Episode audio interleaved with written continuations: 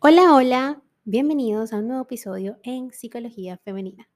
Para quienes son nuevos por acá, mi nombre es Isnaker Blanco, soy psicóloga clínico y me especializo en la atención a mujeres, trabajando en lo que es el empoderamiento, el crecimiento personal y la autogestión emocional. Y el día de hoy, como viste en el título de este episodio, vengo a hablarte sobre los tipos de síndrome del impostor. Cuenta Neil Gaiman, escritor y autor de novelas gráficas como Sandman, que siendo aún muy joven fue invitado a un evento. Él acababa de despegar en su carrera, pero ya estaba, rodeado de numerosas personalidades del arte y la ciencia. Lo primero que pensó es que no merecía estar en aquel lugar, que sus méritos no estaban a la altura. En un momento dado, tropezó con un hombre. Era una persona amable y dichachera, que le dijo lo siguiente. Miro a estas personas y me digo, ¿Qué diablos estoy haciendo aquí? Han hecho cosas increíbles. Yo simplemente fui donde me enviaron. Ante este comentario, el joven Gateman no dudó en responderle. Sí, pero tú fuiste el primer hombre en ir a la luna. Y eso ya es importante. Así es. La persona con la que se había encontrado era Neil O'Neill Armstrong. Y, al igual que él, estaba atenazado por el siempre molesto síndrome del impostor. Recordemos que estamos hablando de una desquiciante creencia en la que uno se percibe como un farsante, alguien menos competente de lo que creen los demás. A menudo se relaciona esta característica con el neuroticismo y también con el perfeccionismo y la autoeficacia. Sea como sea, hay algo evidente y es que quien pone en duda sus valías obstaculiza su crecimiento y potencial en todos los sentidos. Conocer las tipologías de este fenómeno nos puede permitir entender mejor el origen y el modo de afrontarlo. Hace más de 40 años que la, que la psicóloga Pauline, Clarence y Suzanne acuñaron este término, el síndrome del impostor, algo que vieron en sus estudios es que esa sensación de falsedad intelectual era especialmente común entre las mujeres. Las autoras lo atribuían a factores educativos y a los roles de género, a esa losa cultural que a menudo infravalora las valías del sexo femenino. Ahora bien, visto en retrospectiva, podemos afirmar que el síndrome del impostor afecta a ambos sexos por igual, también a cualquier persona sin tener en cuenta su estatus social o edad. Asimismo, es importante clarificar que no estamos ante un trastorno psicológico. Es una característica que estaría trufada por múltiples dimensiones muy variables, como un bajo autoconcepto, ansiedad, baja autoestima, entre otras.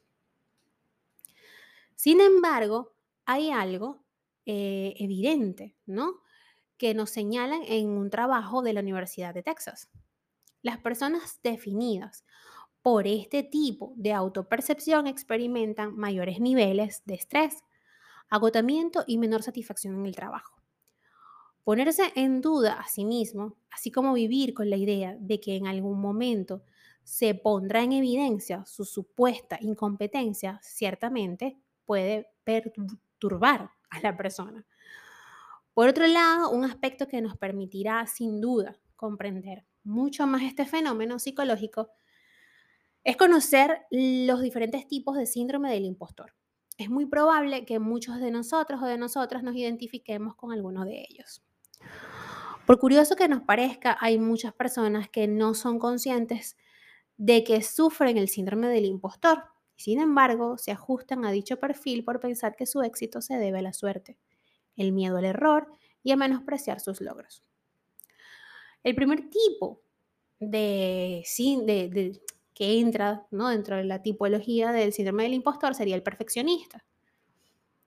Este enfoque mental nos supedita día a día también al abismo de la ansiedad, a la obsesión por matices sin importancia y a la insatisfacción perpetua. Vamos a tener esto claro.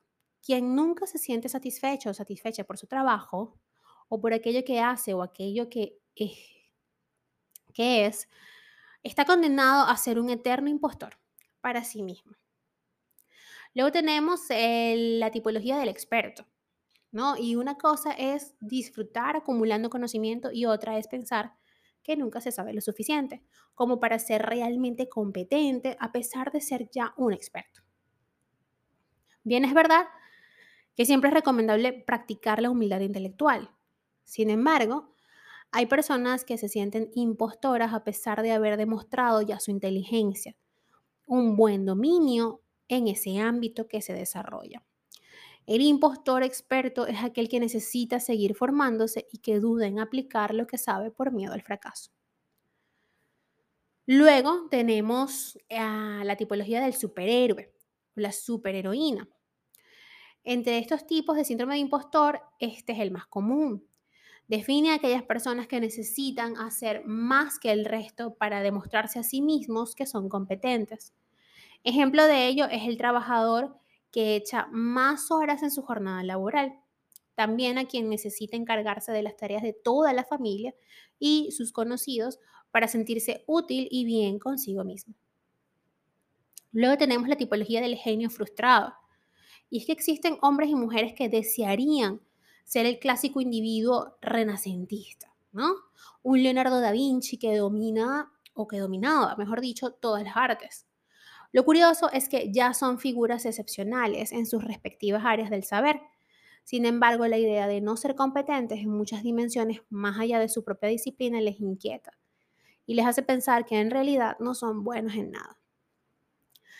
Ejemplo de ello podría ser el matemático que se siente frustrado por no ser bueno realizando traducciones de griego, o la economista que lamenta no saber nada de astronomía entre los tipos de síndrome de impostor, este es sin duda uno de los más llamativos.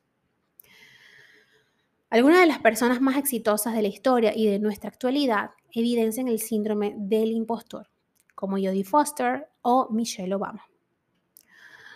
Tenemos luego eh, la tipología del solitario, ¿no? Estos piensan que si piden ayuda se descubrirá su incompetencia. Hay quien se niega a pedir ayuda o preguntar dudas porque su orgullo pesa una tonelada. Otros, en cambio, lo que les pasa es el síndrome del impostor. Así es, abundan los hombres y las mujeres definidos por la tipología solista que prefieren no consultar nada con nadie. Son los que evitan trabajar en equipo, los que rinden mejor en relativo aislamiento. La razón de ello no es el orgullo, en absoluto, Temen que en algún momento alguien descubra que no son tan brillantes como asume la mayoría. Optan por la distancia como mecanismo de protección para no ponerse en evidencia, para que no se descubra que son unos aparentemente impostores. Para concluir este episodio, como podemos deducir ya en este punto, hay muchas formas de devaluarse e infravalorarse.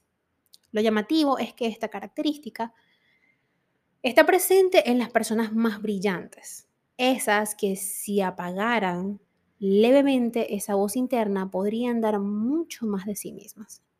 Trabajar la autoestima, las creencias irracionales, así como la obsesión por ser perfectas, atenuaría esta realidad tan desgastante. Hasta acá el episodio de hoy. Me perdonan si notan que hago pausas y es que bueno, ya creo que todos mis oyentes saben que estoy embarazada y ya estoy a punto. Estoy ya, em, me queda mm, aproximadamente mes y medio, si lo colocamos en meses, para que mi bebé hermosa esté, en, esté aquí con nosotros, con mi esposo, conmigo, en casita. Y pues bueno, ya el tema del embarazo ya las últimas semanas es un poco frustrante. Eh, y cuesta un poco respirar y por eso es que hago pausas. Pero aquí seguimos eh, en este camino, seguimos en este aprendizaje y sobre todo seguimos compartiendo información bonita para ustedes que yo sé que, que bueno, si estás aquí escuchándolo es porque lo necesitas. Así que aquí seguiré por un buen rato. No pienso dejar de hacer podcast, pero sí voy a tomarme un pequeño descanso del trabajo psicoterapéutico, es decir, con pacientes, para, bueno, descansar un poco. Es distinto estar aquí 8, 10, 15 minutos haciendo un podcast que estando una hora con pacientes y varios pacientes al día. Así que bueno, les pido mil disculpas si, si se notan que, que respiro mucho o que hago pausas, es por eso. Pues bien, como siempre, ya para cerrar, como es de costumbre, em, la invitación es que, me, es que me sigan a través de mis redes sociales, en Instagram, Twitter, Clubhouse y Twitch, como que Plenitud 11, en Patreon, como que Plenitud, que recuerden que, como les dije, ahorita voy a estar de reposo, pero voy igual a ofrecer cursos online de acceso a nivel económico, porque no tienen un costo tan alto. De hecho, tengo ahorita uno de la resiliencia y cómo es esta útil para la vida. Y les comenté por Instagram que tienen dos maneras de adquirirlo. O lo pueden adquirir por Patreon, pagando una membresía y ahí tendrán acceso a otro tipo de contenido. O directamente pueden escribirme a mi WhatsApp, que lo encontrarán en Instagram, en el link que está en mi bio. Y por allí podremos eh, pues finiquitar la compra para que te lleves tu curso online. ¿Qué costo tiene? 10 dólares. 10 dólares que, que, bueno, te vas a llevar unos recursos que vas a poder escucharlos las veces que quieras, un recurso digital y otros audios. Y bueno, eso a veces si nos ponemos a analizar un poquito la cosa, a veces gastamos más en maquillaje eh, o en cremas para el skincare y, y no nos duele. Entonces, bueno, ahí está, para que lo hago de esa manera para, para que tengan estos recursos allí y bueno, ya que no voy a estar brindándoles acompañamiento psicoterapéutico por, por unos mesecitos, por lo menos pueden tener eso allí para trabajar, para analizarlo y para entendernos, porque ese es el camino. Yo también estoy en esas. Y bueno, nada, TikTok, ya saben que TikTok es Psicología Snaker Blanco. YouTube es Psicología Femenina, que también voy a estar por allí súper activísima. Ya les dejé un video, eh, creo que fue ayer, y ahorita hoy se va a estrenar otro. Y estamos en contacto, como siempre, conectados a través de este hermoso podcast, de esta hermosa comunidad llamada Psicología Femenina. Un fuerte abrazo y que tengan todas y todos un hermoso día.